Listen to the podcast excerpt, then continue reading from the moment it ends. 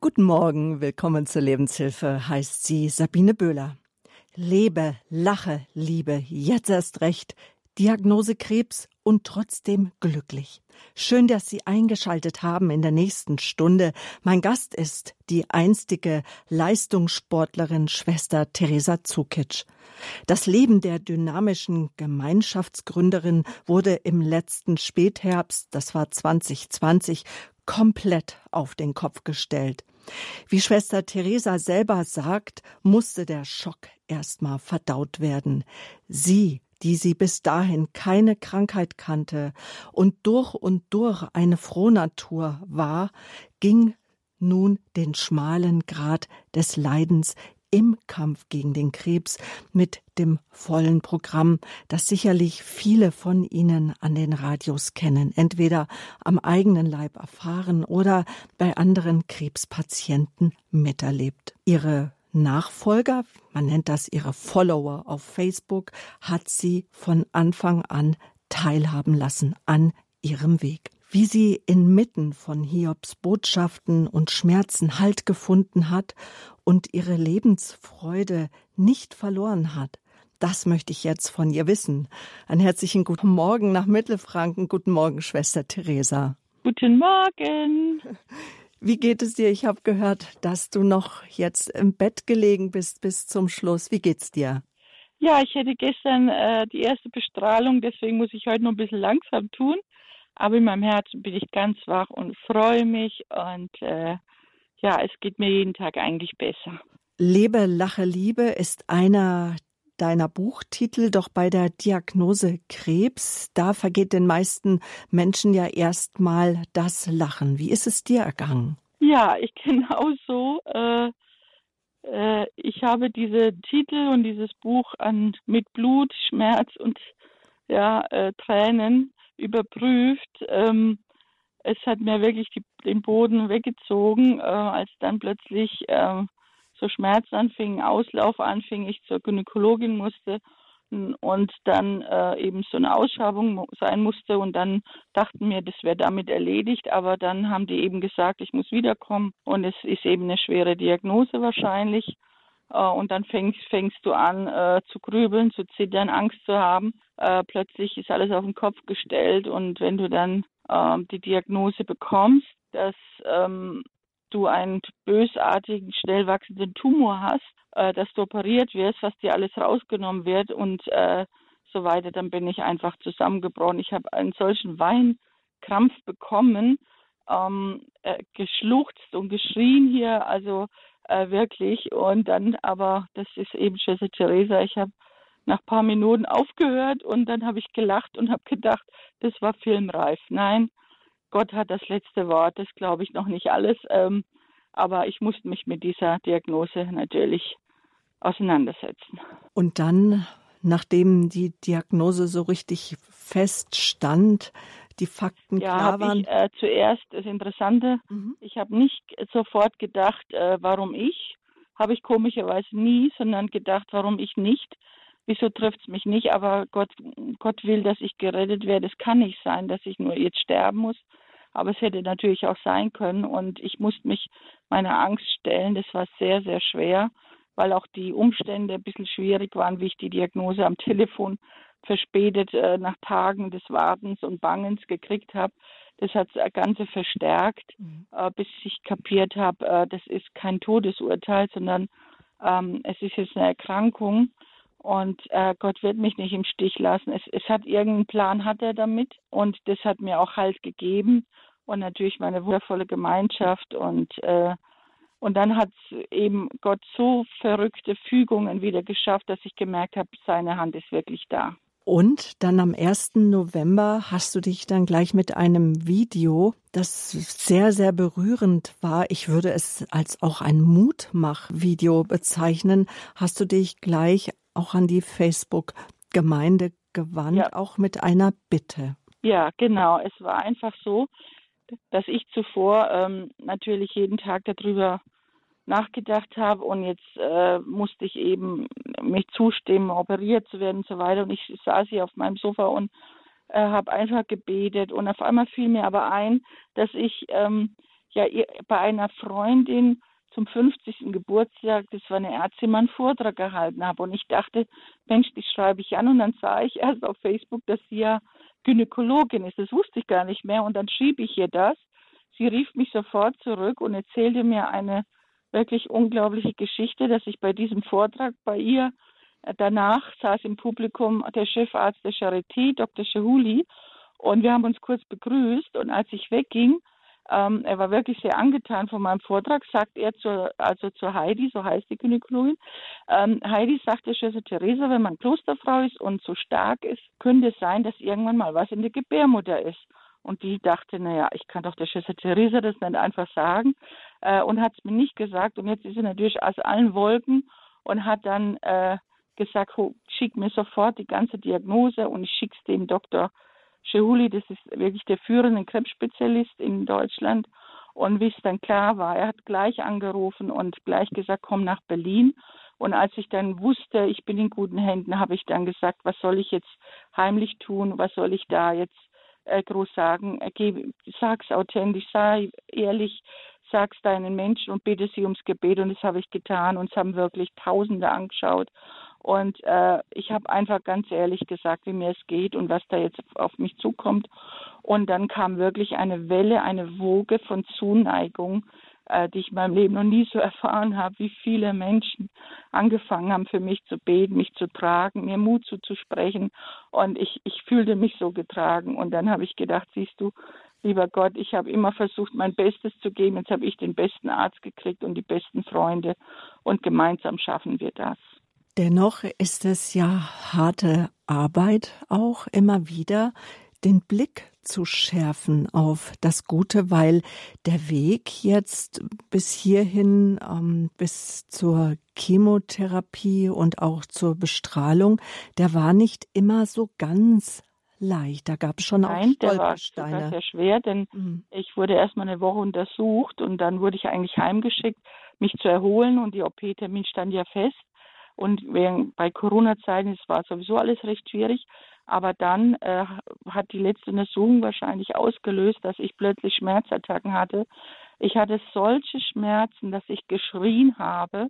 Der Tumor hat ja wirklich sein volles äh, ja, Kraft gezeigt. Also wirklich meine Mama und auch Vater Franz oder Schwester Claudia, die haben mich festgehalten haben mit mir geweint. Ich habe wirklich geschrien, dass ich gesagt habe, hol den Notarzt, ich kann nicht mehr. Also du warst wirklich fast so weit, dass du nicht mehr leben willst. Solche Schmerzen habe ich in meinem ganzen Leben noch nicht ertragen. Und dann hat äh, der Dr. Soli sofort gesagt, komm sofort nach Berlin, den OP-Termin vorgelegt. Und es war eine siebenstündige OP. Und ähm, natürlich, ich habe vorher mein Testament gemacht, ich habe gebeichtet, ich habe wirklich alles, weil ich wusste ja nicht, wache ich auf äh, komm, schaff, schaff, schaffe ich das überhaupt? Und ähm, ja, das war wirklich, wirklich hart und auch die ersten Tage waren hart. Ich musste eine Magensonde bekommen. Ich hatte ja noch nie Schmerzmittel in meinem Leben gehabt. Jetzt die Fülle erstmal ein paar Tage vorher vollgestopft mit Schmerzmitteln, damit der Tumor, dass das erträglich ist. Dann die ganze OP und dann die ganzen Schmerzsachen. Äh, mein Magen hat es nicht mitgemacht und ja, es waren wirklich schwere Tage, die ersten Tage und Wochen.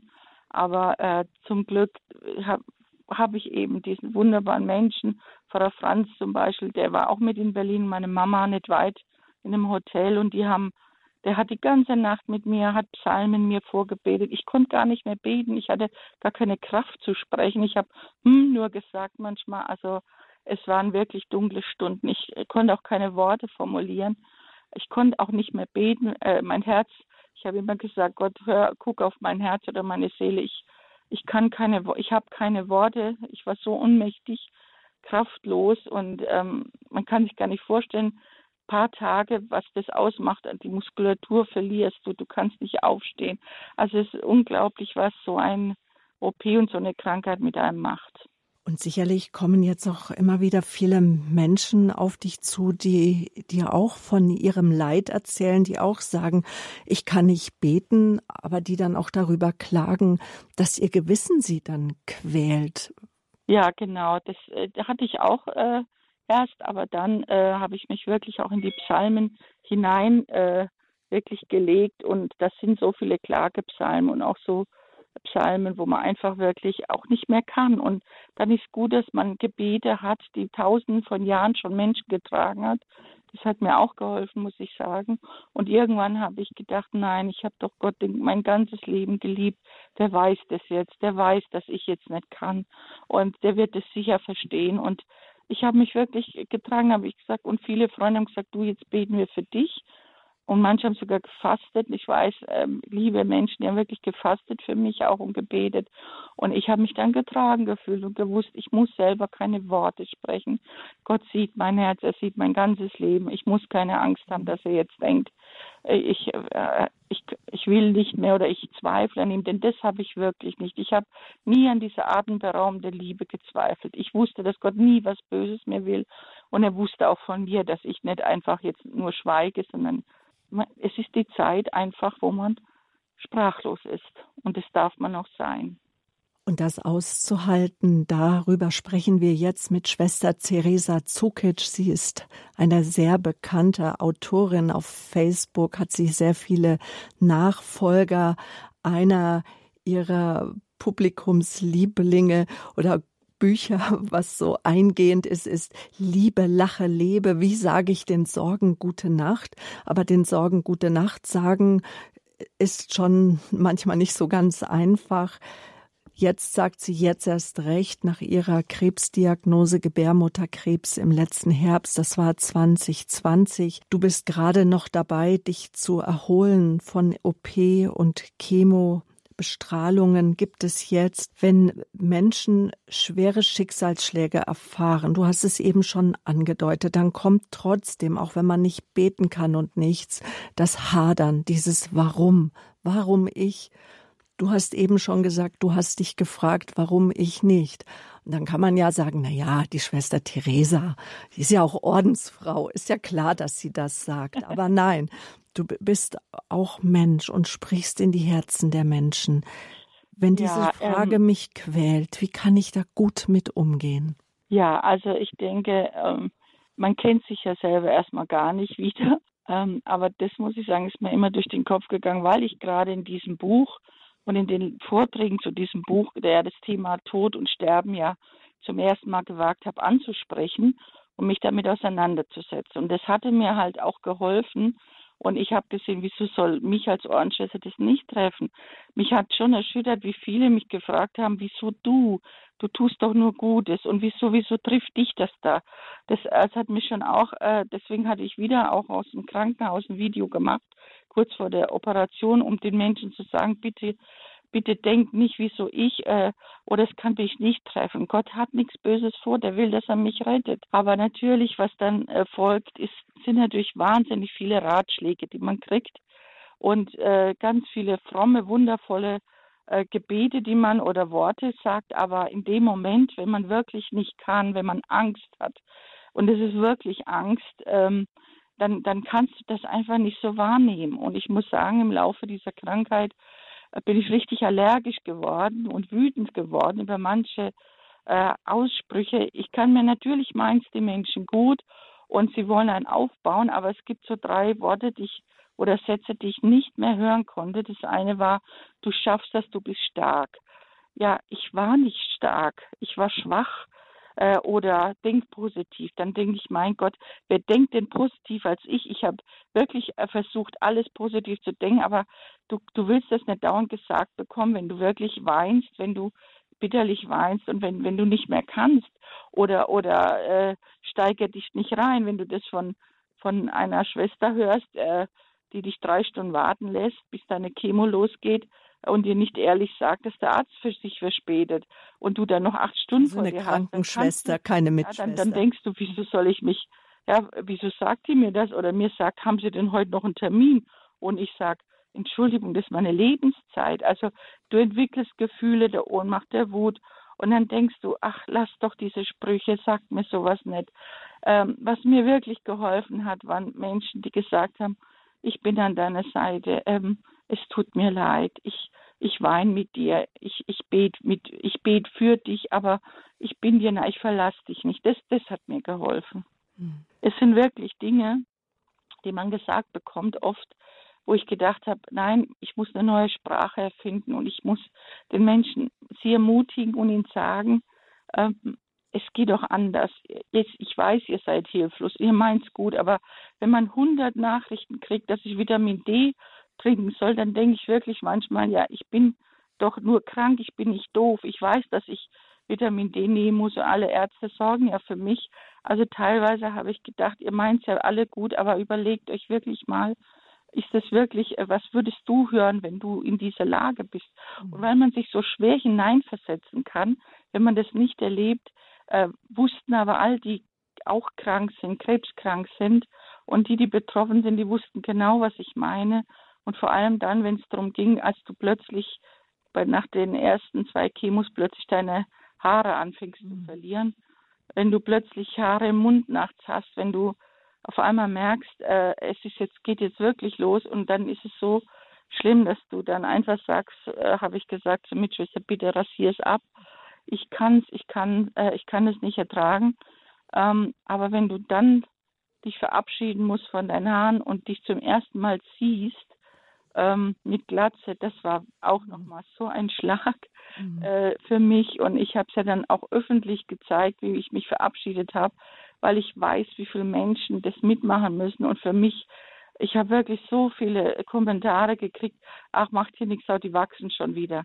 Freilich weiß ich, dass die wachsen und eine Schwester ist nicht eitel, die braucht keine Haare, aber ja, das genau. Schlimme ist nicht, mhm. dass die Haare mhm. äh, wieder kommen oder wieder wachsen, sondern wenn du dich siehst, dass du eine Glatze hast und du kannst nicht verhindern, dann weißt du wirklich, du hast Krebs und du wirst abgestempelt in dieser Gesellschaft. Gesagt, sondern mich nur rasieren lassen. Mhm. Und das hat so viele Menschen geholfen. Ich habe so viele Zuschriften bekommen, die sagen, ich traue mich gar nicht. Ich habe mich das nicht getraut. Ich habe gleich eine Perücke genommen, weil man ist wirklich abgestempelt. Das tut weh. Es tut so weh zu wissen, es ist wirklich Krebs und du und und es tut so unsagbar weh zu wissen, ähm, jetzt bist du wirklich, ja, es es ist so. Man kann es nicht mehr verleugnen.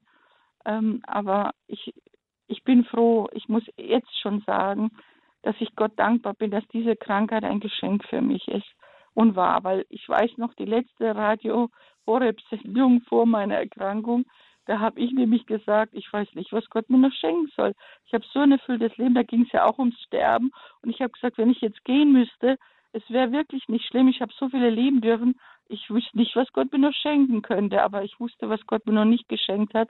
Und es war eine Krankheit. Und so bitter es war, so hart, so schmerzvoll, und es war wirklich hart, muss ich jetzt trotzdem sagen, doch, denn jetzt kann ich mitfühlen. Ich kann all die mitfühlen, die betroffen sind, die diese von dem ersten Moment der Angst der Diagnose bis hin zur Chemo, jetzt zur Bestrahlung. Ich kann es mitfühlen und ich habe Verständnis und ich weiß, wie es euch geht da draußen. Und ich wollte euch ermutigen und ich habe gedacht, ich habe doch immer die Menschen ermutigt. Warum soll ich sie jetzt in meiner Krankheit nicht ermutigen? Und es hat mir selber auch wieder Kraft gegeben. Und ja, und ich habe das Lachen auch wieder entdeckt. Und manchmal ist so, dann weine ich, dann weine ich und dann lache ich gleich wieder und denke, nein, es, es wird schon wieder gehen. Aber ähm, Du musst das erleiden, damit du mitfühlen kannst. Und ich bin so dankbar, so dankbar, dass Jesus für mich so viel gelitten hat äh, und dass er auch Blut und Wasser geschwitzt hat. Und ich habe mich so getragen gefühlt in seinem Leiden auch, weil ich gesehen habe, dass er, es ist kein Gott, der fern ist, sondern ein Gott, der alles durchlitten hat. Wenn einer weiß, und es gibt eine wunderbare Freundin, die hat ihr Kind verloren, kurz nach der Geburt, und die hat auch Gott gesagt, du weißt nicht, wie es ist, ein Kind auf dieser Welt zu verlieren. Und dann hört sie, wie wirklich blauer Himmel auf einmal bei Folgen ist und sie hört die Stimme, doch ich weiß, ich habe meinen Sohn verloren. Und, und dieses Getragensein, das hat mich auch so stark gemacht dann und auch wieder das Lachen zurückgebracht. Diagnose Krebs und trotzdem glücklich.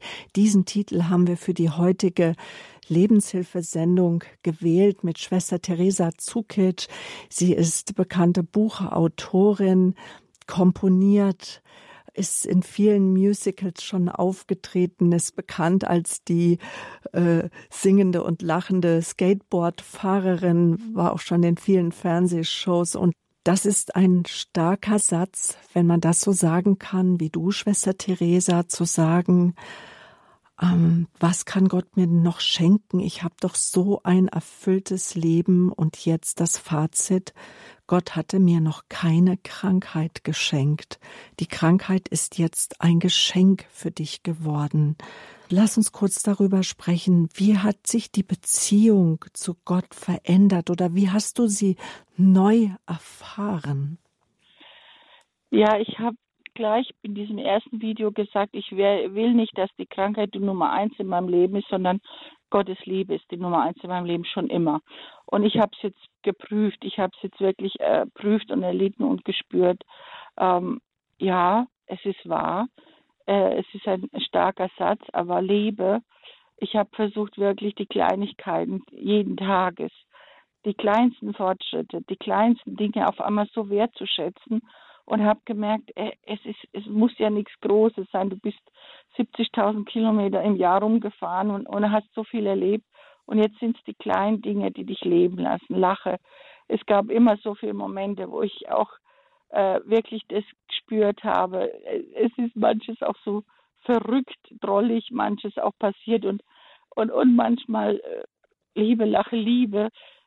Ja, es sind so die kleinen Momente der Liebe, wo, wo Gott auch wieder antwortet, äh, wo, wo ich oft ja gedacht habe, nein, Krankheit ist immer nur was Schreckliches, es ist immer nur Leid, ist immer nur Schmerz und es ist nicht. Es ist auch das, aber das andere zu entdecken war auch eine Entdeckung, äh, dass Gottes Zeichen manchmal äh, seine Liebenswürdigkeiten äh, auch auf andere Weise einem zeigt und dass man die auch bemerken muss, weil man einfach so äh, immer sich dreht um seine eigenen äh, sorgen. Und ähm, es gibt aber auch andere Wege. Es geht eben nicht erst um den Krebs, es geht ums Leben. Und ja, und dankbar bin ich eben, dass ich diesen tollen Arzt hatte, der mein Freund geworden ist inzwischen, ähm, der, den ich immer fragen konnte, oder die Heidi oder Menschen. Oder auch eben auch eine Miterkrankte, die ich in Berlin kennengelernt habe, ähm, die, die immer einen Schritt voraus war, immer eine Chemo vor mir war ich auch fragen konnte, diese Sachen. Und das ist so wichtig, ähm, dass du spürst, es gibt ja, Gott schickt Engel ohne Flügel. Und die hast du. Ich hatte dich an meiner Seite sowieso, äh, aber ich habe es durch Zuschriften, durch äh, Bärchen, die ich gekriegt habe, oder Herzen, oder ich weiß nicht, äh, die ganze Gemeinde hat wie viele Briefe geschrieben, alle zusammen, dass ich immer jeden Tag einlesen kann. Und da denke ich, da habe ich Gott auch entdeckt, zwischen den Zeilen und den Worten und den Geschenken und, und den Gebeten ähm, man muss sie nur entdecken. Es sind so kleine Spuren jeden Tag. Und dann war ich so eine Sucherin jeden Tag über jeden kleinen Fortschritt oder oder auch meine Mama oder meine Gemeinschaft, die mhm. haben wirklich mitgelacht und sich gefreut. Und wenn ich nur das Bein plötzlich statt 10 Zentimeter, 50 Zentimeter wieder heben konnte, da haben wir gejubelt und gefeiert. Und oder Fasching haben sie mit mir gefeiert, da hatte ich schon die Glatze. Und, und meine Mitschwestern haben mich wirklich verkleidet, dann als Clown und als die haben die Dinge, wirklich verrückte Dinge mit mir gemacht, dass ich gelacht habe. Und es hat mir so gut getan. Oder wir haben äh, Schabbat gefeiert wieder, wie früher mit Singen und, und Tanzen. Und, und, und dann hat es so eine Lebensfreude. Und ich danke Gott so sehr, dass ich ähm, keine Übelkeit hatte, dass ich wieder entdeckt habe, weil ich immer eine, gerne eine Hobbyköchin war. Ich habe die gesündesten Gerichte gezaubert und, und meine Gemeinschaft verwöhnt. Und auf einmal konnte ich wieder was auch zurückgeben. Ja, und die Beziehung zu Gott, sie ist so tief geworden, äh, so tief und so nah, weil, ähm, ich, wie ich es gesagt habe, es ist nicht ein Gott, der fern ist, sondern ein Gott, der alles erleidet und ein Gott, der sich freut über die kleinen Fortschritte und ein Gott, der die, die zeigt. Und auch im Schweigen, er muss nicht immer was sagen, er muss nicht immer kommen. Ich, mein Herz, in meinem Herzen habe ich das Gefühl, dass er da ist. Und diese Freude, wieder anderen Freude auch zu machen, hat ja, das hat mir so viel Kraft gegeben und dafür danke ich Gott. Es ist anders geworden natürlich und ich sage ja, ich suche gerade eine neue Sprache, um wirklich Menschen Mut zu machen, auch andere Gebete. Äh, Gott ist, ist es, es ist viel ehrlicher geworden. Mhm. Es ist viel authentischer geworden, noch authentischer im Grunde. Und ich weiß, er ist da und er verlässt dich nicht und er hört dich und er weint mit dir und das habe ich auch in meinen an meinen Mitmenschen hier erlebt, meinen Liebsten. Die, die sind an der Klotür stehen geblieben. Die haben mich nicht allein gelassen. Wenn, wenn ich wirklich eine Position suchen musste, manchmal zehn Minuten, bis ich wieder ganz normal äh, Wasser lassen konnte oder die, die ins Bett, wenn ich, bis ich geübt habe, dass ich wieder allein aufstehen kann. Die haben mich nicht allein gelassen und die haben mich motiviert und deswegen seid nicht ohnmächtig, wenn, wenn ihr jemand habt und, und lauft nicht weg und weint bei ihm. Es ist so schwer, aber man ist so hilflos, weil man denkt, man kann nicht helfen, doch man kann helfen. Spiel, seid ihr selber der liebe Gott für den anderen und Jesus und seid einfach da und helft ihm. Gott lässt uns nicht verzagen. Er lässt uns nicht allein. Sagt Schwester Theresa Zukic, selbst an Gebärmutterkrebs erkrankt. Die Krankheit liegt jetzt ein Stück hinter ihr. Jetzt ist noch die Strahlentherapie da. Unser Thema Lebe, Lache, Liebe, jetzt erst recht, Diagnose Krebs und trotzdem glücklich. Schwester Theresa hat von den kleinen Spuren der Freude gesprochen. Jetzt nach einer Musik sprechen wir weiter hier in der Lebenshilfe auf Radio Horeb. Leben mit Gott. Bleiben Sie dran.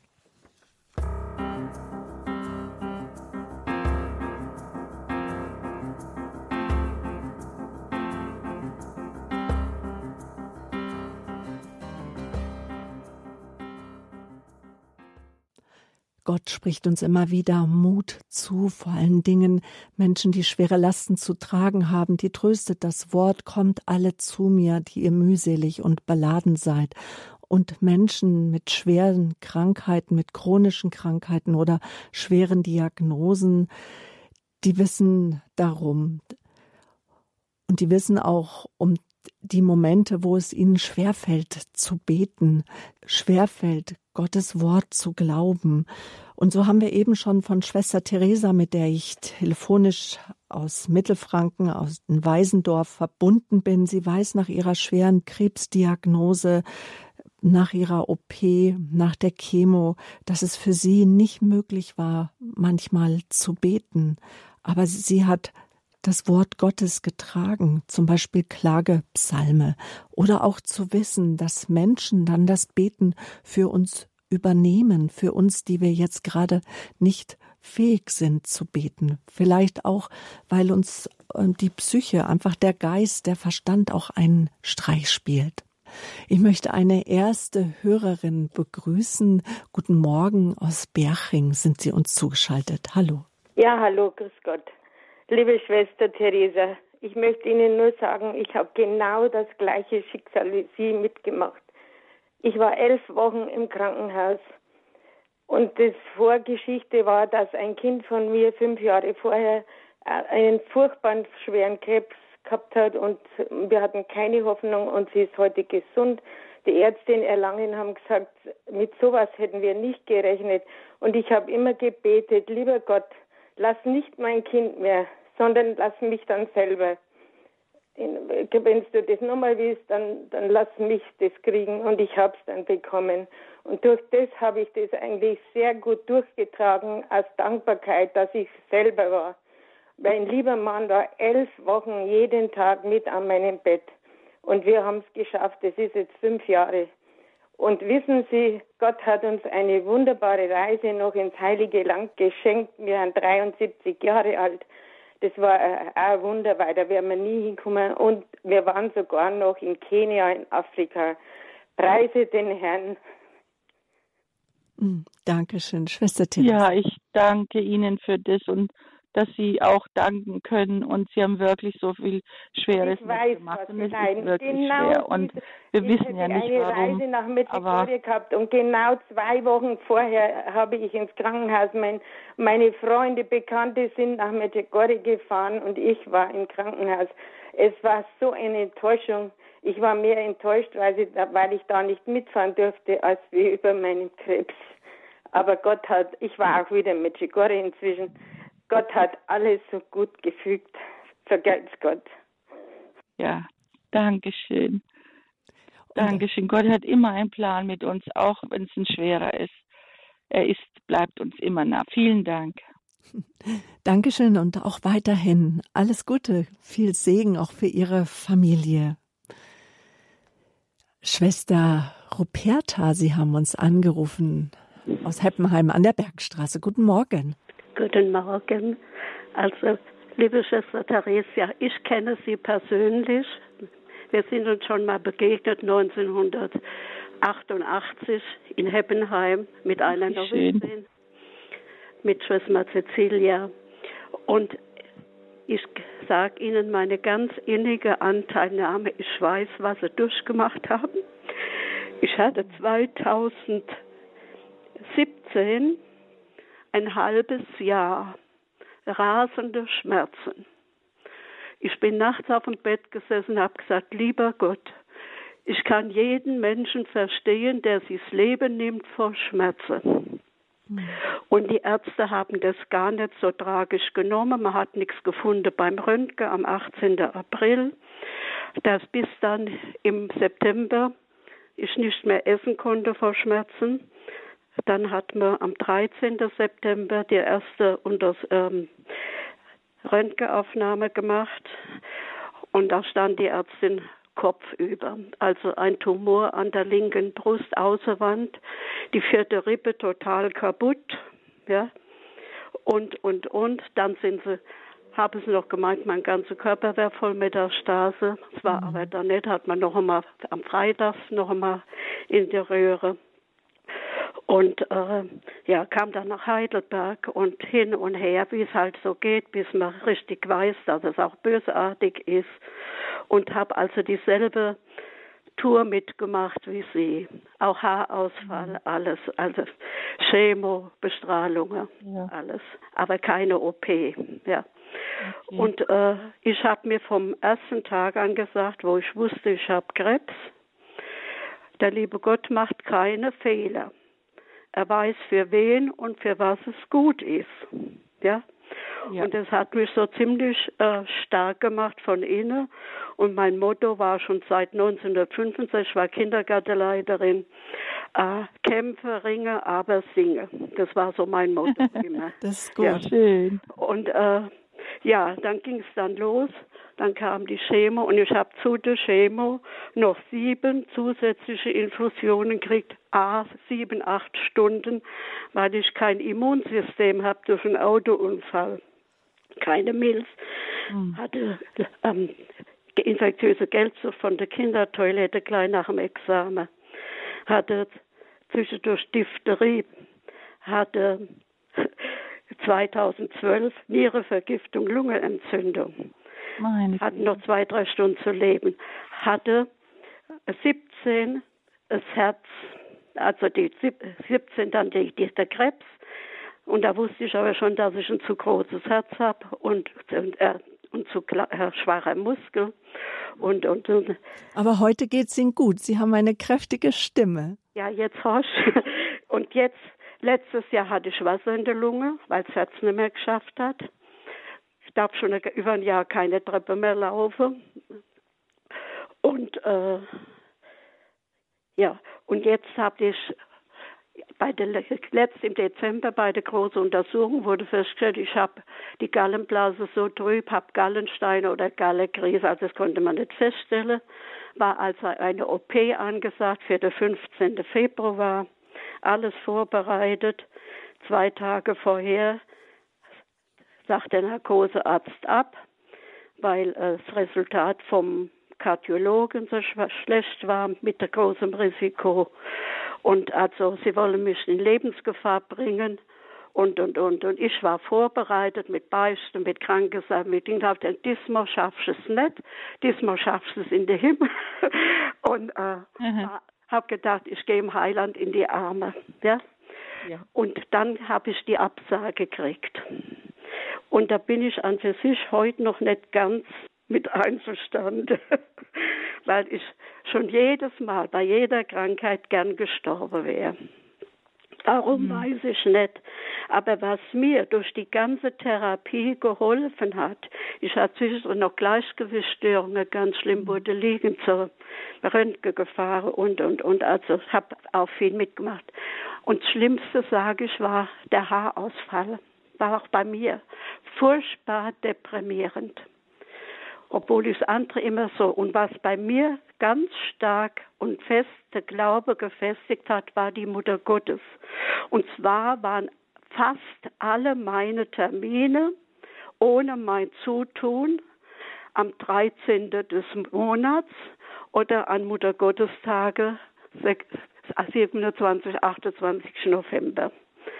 Und es hat mich so stark gemacht und ich habe auch keine Angst vom Sterben, weil ich schon Nahtoderfahrung beim Unfall gemacht habe. Und, und, und, und das wollte ich Ihnen nur sagen. Es geht weiter. Der liebe Gott hat seinen Plan. Das wissen wir nicht. Ich sage immer, ich weiß nicht, was er mit mir vorhat. Dass ich schon so oft ihm von der Schippe gesprungen bin. Und, und er mich immer wieder, ich sage, solange er auf mir Schmerzen schickt, hat er mich gern und nicht vergessen. Danke, Schwester Ruperta. Ja, ja also das ist noch so in grobe Züge mein Weg und ich kann ganz gut mitfühlen mit jedem Krebskranken. Zu mir hat man im Krankenhaus immer gesagt, ja, haben Sie auch Krebs? Und da habe ich gesagt, ja, warum nicht? Ich bin auch nur ein Mensch. Genau. Ja. Liebe Schwester, vielen Dank. Erstmal ja. äh, möchte ich sagen, ich möchte auch noch gleich so leid, alles, was Sie alles mitgemacht Gottes Segen und, und ein ewiges Gott für eure bewundere Sie, wie Sie das allen sagen haben. Und das Jahre. möchte ich auch allen anderen sagen. Äh, äh, man sieht erst im Nachhinein oder wenn es ein bisschen vorbei ist, dass Gott doch einen Plan hatte und dass es gut mit uns meint und dass es so schwer ist. Es ist manches schwer, aber wir wissen ja nicht, äh, wofür, wie Sie gesagt haben. Für, wir vertrauen, dass es einfach etwas Gutes ist. Aber wir sind ja viel tiefer und viel bewusster leben wir seit dieser ganzen Sache. Vielen Dank, liebe Schwester. Ich denke, das hat auch vielen geholfen. Ganz herzlichen Dank und Entschuldigen Sie bitte, dass wir Sie jetzt nicht weiter anhören konnten, Schwester Ruperta. Aber ich glaube, dass die Schwester Theresa Zukic einfach manchmal äh, über die Übermittlung über das Telefon dann äh, nicht hört, wenn noch jemand spricht, dass es da Rückkopplungen gibt. Also danke, danke ganz herzlich für Ihren Anruf. Dass, dass den Spruch merke ich mir, kämpfe, ringe und singe oder kämpfe, ringe, aber singe egal wie, auch mit und oder mit aber, ein klasse Spruch. Kämpfe, ringe, aber singe. Dankeschön. Eine weitere Hörerin, die uns angerufen hat, aus dem Hessischen, aus Frankfurt. Grüße Gott. Ja, grüß Gott. Also im Ohr habe ich besonders auch ja diese diese Fügung mit der Charité dann ja, das kann man ja in verschiedenen gesundheitlichen Bereichen und auch sonst haben, diese, diese Ratschläge, ja.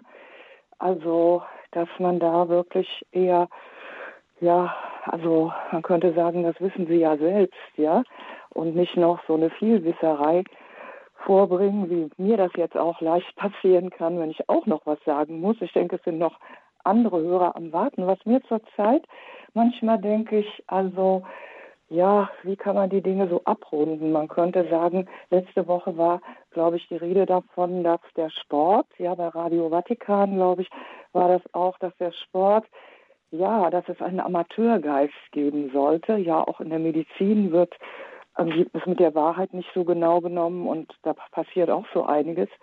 Also ein Amateurgeist, ja, ein Abrunden. Das ist sicher eine Frage, die Schwester Theresa auch sonst schon oft gehört hat. Also wenn man bedenkt, dass auch Fußball, Frauenfußball in Südamerika gespielt wird gegen Traumatisierungen.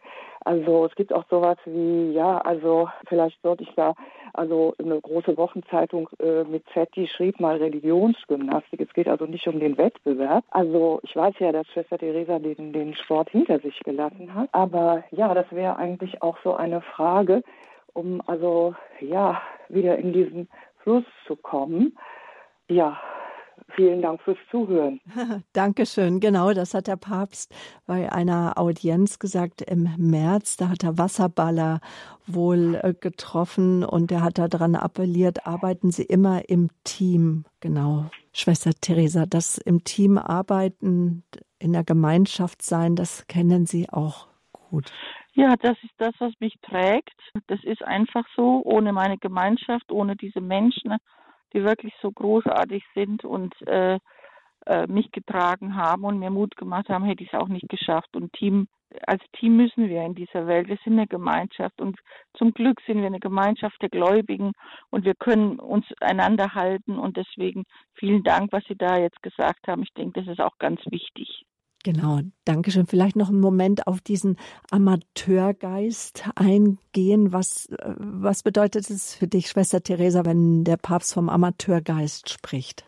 Ich bin nicht ganz sicher, ob ich das verstanden habe, was er damit sagen will. Oder ich habe es so schlecht gehört am Telefon. Äh, was, was genau ist die Frage, wenn ich zurückfragen darf? Mhm. Es gibt ja Profis und es gibt Amateure. Ja. Und man könnte ja sagen, eigentlich sind wir hier auf Erden alle Amateure. Wir sind darauf angewiesen, auf, den, auf das Team, auf das Miteinander, oh ja, auf die Hilfe vom anderen. Ja, natürlich, ja. Aber ich meine, ich habe ja als Sportlerin äh, ich habe ja auch Basketball gespielt in der Mannschaft und äh, äh, natürlich, egal ob Amateur oder Profi, ähm, du, du bist abhängig auch von anderen und du brauchst auch die anderen. Und sich getragen zu fühlen geht einfach nur, wenn man als Team ist. Und deswegen bedauere ich so sehr, wenn ich höre, wenn Menschen alleine ringen müssen oder äh, dann wundere ich mich manchmal, wie tapfer die sind. Ich habe ja am Muttertag zum Beispiel, habe ich ja ähm, so eine Aktion gemacht, einfach ich würde Mütter persönlich anrufen. Und dann haben sich so viele gemeldet und ich habe ja überall angerufen, von Bozen bis Hamburg. Mhm. Und da war eine Frau, die 30 Jahre äh, an Rheuma erkrankt ist und die sagte zu mir, Schwester Theresa, im Nachhinein, wenn ich denke, ähm, bin ich Gott wirklich dankbar, äh, denn diese Krankheit hat mich etwas gelernt und vor allem die Menschen, die mich auch getragen haben. Und ich glaube, das ist es einfach, egal ob Amateur oder, oder Liga. Wir brauchen einander und äh, es ist so gut, dass wir einander haben und lassen wir niemand im Stich. Wir können einen Anruf machen, wir können einen Brief schreiben, wir können, wir können Menschen diese Zuversicht schenken und, und diese Nähe und bitte tun wir das. Egal, auch wenn uns die Worte fehlen, zeigen wir den Menschen, dass wir ihm nahe sind. Das ist so wichtig. Wir sind alle ein Team und, und äh, und es ist so wunderbar, wenn wir uns äh, auch da ein bisschen bemühen. Dankeschön. Im Saarland, da ist die Frau Kremer jetzt am Telefon und auch an Sie, an die Hörerin aus Frankfurt. Danke für Ihren Anruf. Frau Kremer, guten Morgen. Ja, guten Morgen. Ich bin ja ganz glücklich, dass ich heute Morgen wieder die Schwester Theresa Zukitz im Radio Horeb gefunden habe. Ich habe am Anfang noch nicht eingeschaltet gehabt. Oh ja, und was ich dann gehört habe, was sie jetzt alles mitgemacht hat, das tut mir so leid für sie. Äh, Schwester Theresa, ich bin die Frau, die immer ihre Bücher verschenkt. Wir hatten schon mal telefoniert im Ah ja, wie schön. Ich, ja, also und ich habe wirklich in der vergangenen Zeit gedacht, mein Gott, du hast schon so lange nichts mehr von der Schwester Teresa Zukic gehört. Und dann habe ich den Gedanke gehabt, du könntest dir ganz einfach mal ihre Nummer suchen und sie dann mal anrufen, wie es ihr geht. So. Und heute Morgen habe ich jetzt die Antwort gehört auf meine Frage ist das nicht ja. relevant. Ja, ich bin ein bisschen verschwunden. Ne? Wer nicht Facebook hat oder Instagram, der wusste das natürlich nicht. Aber ich, ich freue mich so, Internet, ne? dass Sie jetzt anrufen und Dankeschön. Äh, danke für Ihre Anteilnahme. Mhm. Herzliche Grüße ins Saarland. Danke für den Anruf, Frau Krämer. Herr Seifried, guten Morgen. In Karlsruhe sind Sie am Telefon. Hallo. Ja, Guten Morgen. Mich beeindruckt die Sendung, weil ich selber das auch durchgemacht habe. Äh, plötzlich donnerstags erfahren, dass ich Krebs habe und mittwochs schon operiert worden bin. Mhm. Und äh, das hat mir die Boden unter den Füßen weggezogen. Aber was mir geholfen hat, ist, ich habe ein Buch vorher schon in der Hand gehabt, weil mich das beschäftigt hat. Ein Weg durch das Leid, das Buch Hiob. Und da äh, ist die erste und zweite Gottesrede für mich das Entscheidende in dem Buch, äh, wo Gott sagt, dass äh, wir am Leid nicht vorbeikommen. Und das hat mich durch die ganze siebenmonatige Krebstherapie getragen. Das wollte ich nur mal sagen. Das finde ich so großartig. Gerade dieses Buch tröstet ja so viele Menschen in der Bibel und äh, das finde ich echt wunderbar, dass Gott ihnen dieses Buch vorher halt zukommen lassen hat. Und es ist ja so ja. interessant, ne? Äh, für jeden ist es ein anderes Wort oder eine andere Kraftquelle, aber äh, Gott, Gott äh, zeigt auch dadurch seine Nähe. Und Sie haben völlig recht. Ich habe auch in Lebe, Lache, Liebe ja geschrieben, ich hoffe, sollte eine Krankheit eines Tages mich treffen, dass ich immer nicht verzage und die Kraft habe, dass Gott mir die Kraft gibt, es auch so äh, froh Gemut zu tragen. Und äh, dafür danke ich Ihnen und ich danke Ihnen sehr auch, dass Sie das jetzt gesagt haben. Das Leid ist schwer, es ist schwer äh, und ohne Schmerzen. Es, es ist wirklich sehr schwer. Aber äh, Gott, Gott gibt uns, wenn er uns Glauben schenkt, haben wir viel mehr Kraft kommt also, der Mensch nicht vorbei. Wir meinen immer nur, wir könnten immer schön leben wie im Paradies, aber das ist halt nicht so. Es kommt immer wieder Leid auf uns zu. Ja, da haben Sie recht. Und man sollte in guten Tagen sich Kraft schöpfen, auch für solche und auch damit rechnen, auch mit dem Sterben. Wir, Corona hat uns ja eigentlich gezeigt, dass wir uns damit auseinandersetzen sollen. Und je mehr man sich damit ja. auseinandersetzt, desto weniger Angst hat man auch. Also vielen Dank für ja. Ihr Wort. Es hat wirklich gut getan. Bitte. Ja. Alles Gute auch für Sie, Herr Seifried. Kraft und Segen. Ja. Auf Wiederhören. Danke. Jetzt gehen wir aus Karlsruhe weiter nach Leutkirch im Allgäu. Dort ist Frau Bodemiller am Apparat. Guten Morgen. Guten Morgen äh, miteinander. Grüß Gott, äh, Schwester Theresa. Ich kenne Sie zwar nicht, aber genau seit einem Dreivierteljahr Krebs. Und ich war bei meinem Geburtstag zwei Wochen später wusste ich, dass ich Krebs und es war kein Knote da, es war ganz zufällige ähm, Untersuchung. Und dann war es auch ein ganz schnell wachsender, ein bösartiger Krebs. Ich musste von einer Untersuchung zur anderen. Aber das Erste, was ich gemacht habe, in alles Jesus übergeben. Ich habe einfach mich übergeben, alles, meine Familie, alle Ärzte, alles, mit denen ich zusammenkomme, und ich nur Jesus übergeben. Ich wusste, er kann mich trösten. Er hat gesagt, er heilt mich wieder. Und ich habe gewusst, warum ich krank bin, weil das oft von Jesus, Jesus weiß es ja, aber ich wusste es dann auch selber. Also bei mir hat sich alles verändert. Meine Familie hat sich total verändert. Die haben jetzt mit einem Vierteljahr nur versorgt und einkauft. Und ich habe eine ganz andere Beziehung zu den Menschen, eine ganz andere Beziehung zu Jesus, zu Maria, zu all denen ich kriegt. In der Mutter Gottes noch versprochen, dass es ein guter Lobgang. Und ich bin jetzt auch bei der Bestrahlung. In fünf Monate habe ich also Dings gekriegt, wie heißt, äh, stärkste Chemo. Nach zwei Monaten ist der Tumor von 2,5 Zentimeter auf 6 Millimeter runter. Ich war drei Tage immer voll, äh, also da war ich weg. Einmal hat mich ähm, beim Radio Horeb ein Vater wieder, ich glaube, er hat mich wieder zum Leben erhebt.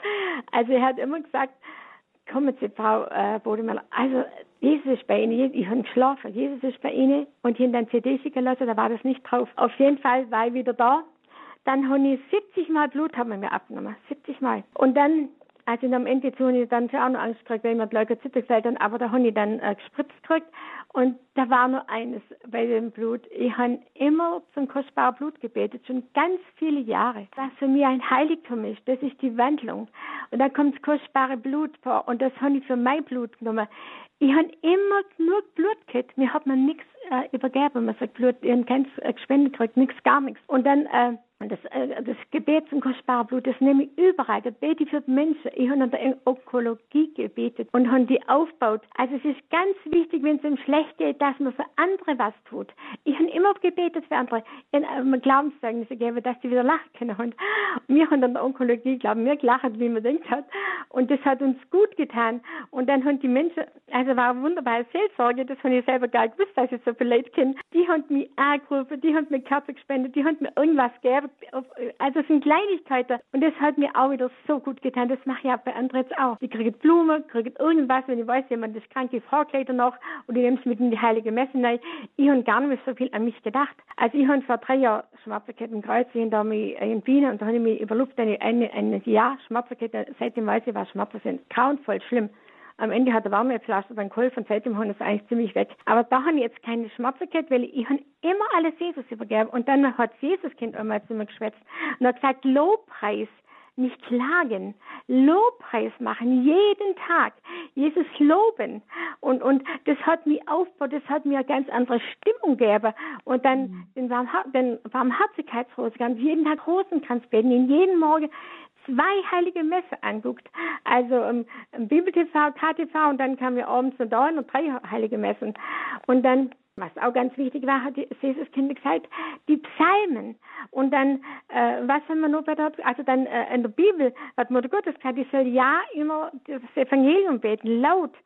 Oder wenn es dann in, in, äh, in Dings gehört, gehört haben, der Heilige Messe, da habe ich es auch schon gehört. Also ich habe mein Herz alles Jesus übergeben. Und also ich wundere mich immer, wenn wirklich ich drauf so wunderbar, was Sie sagen. Ich äh, kann auch nur bestätigen, äh, dass ich die Kommunion jeden Tag bekommen habe, äh, auch ins Krankenhaus, dass, äh, dass äh, der Pfarrer Franz wirklich kommen durfte und mir immer die Kommunion. Und ich habe eben gesagt, die Kommunion ist stärker als die Chemo, stärker als die OP, stärker als die Bestrahlung. Und was Sie sagen, das ist so wunderbar auch mit dem äh, Blut Jesu. Also ich finde es so großartig, wie Sie das gemacht haben, wirklich sein Leben übergeben, weil sonst behält man ja alle Sorgen und Ängste für sich.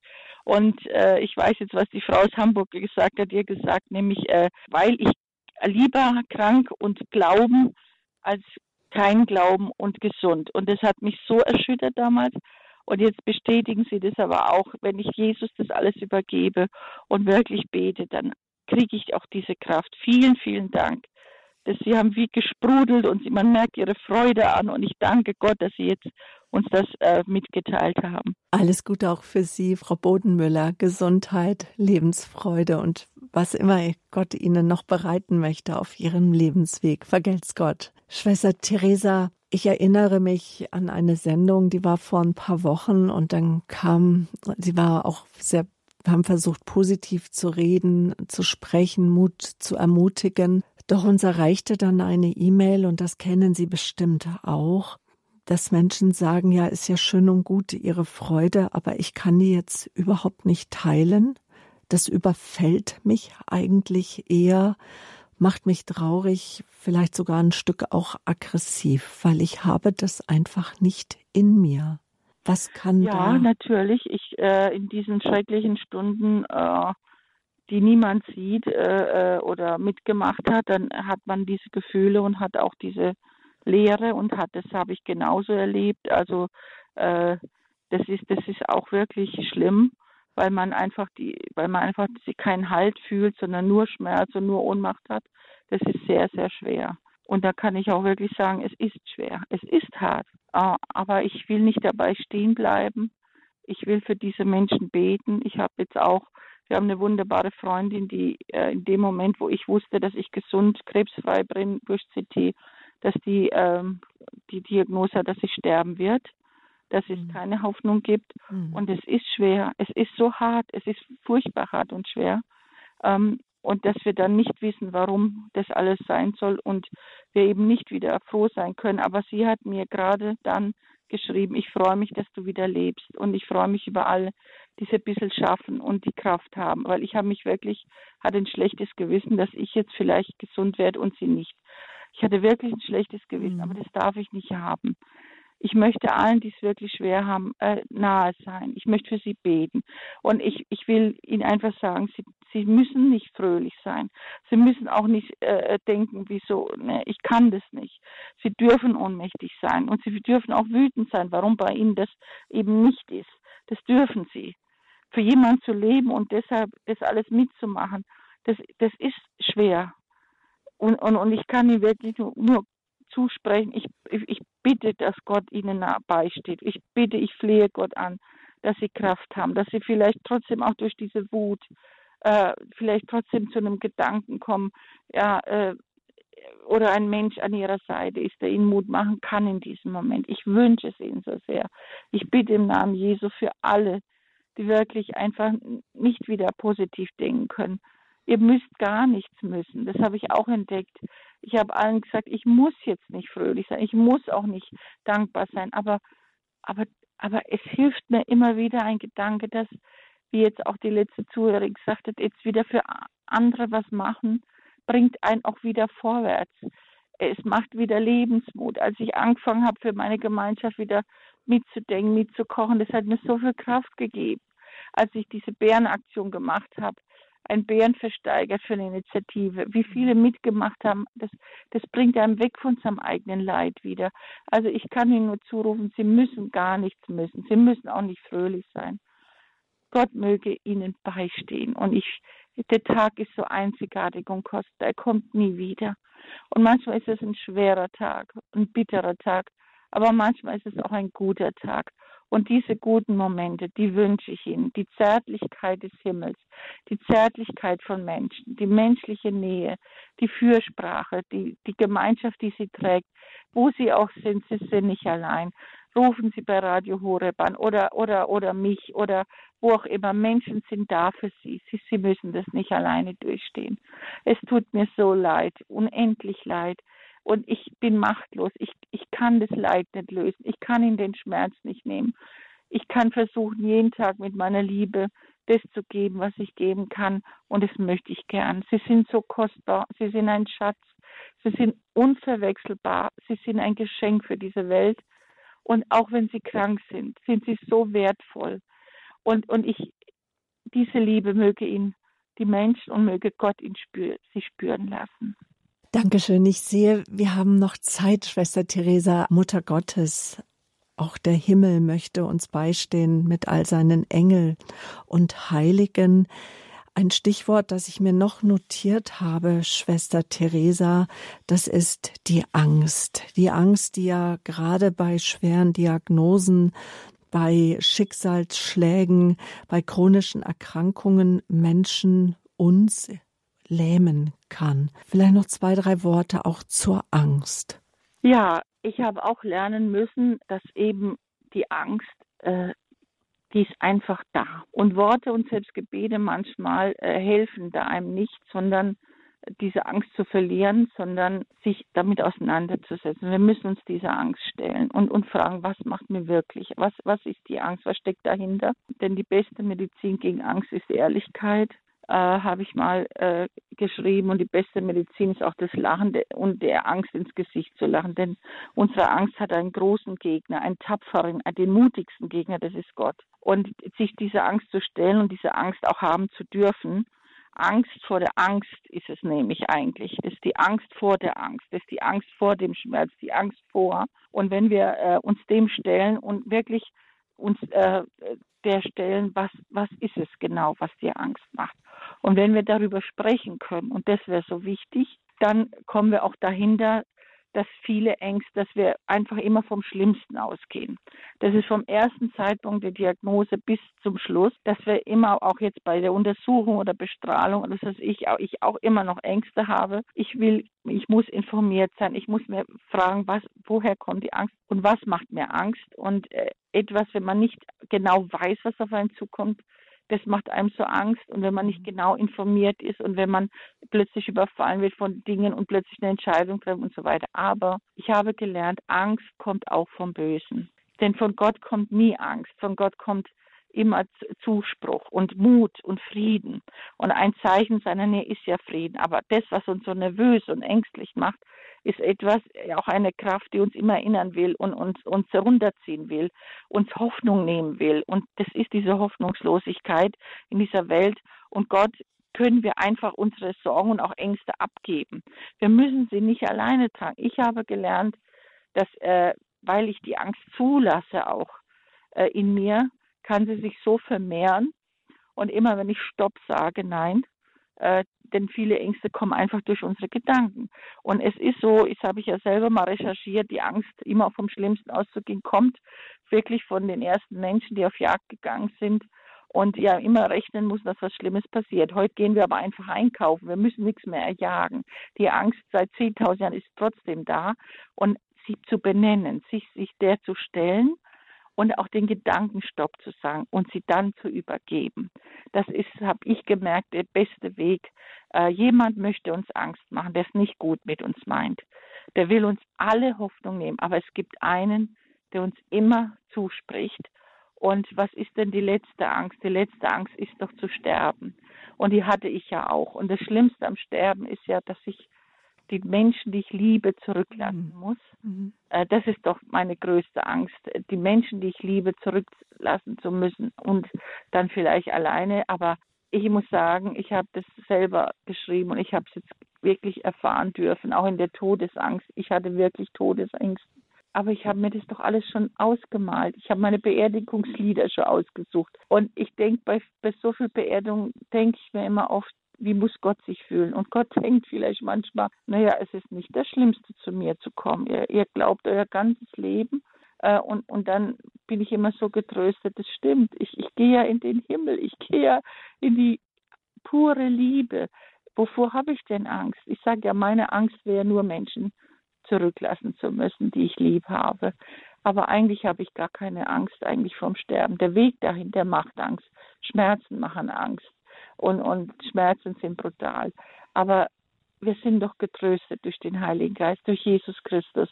Er ist vorausgegangen. Wir werden verwandelt. Äh, es wird uns nichts genommen, sondern wir, wir werden verwandelt in, in die Schönheit und Liebe des Paradieses. Wir brauchen uns nicht fürchten, äh, aber wir müssen uns der stellen.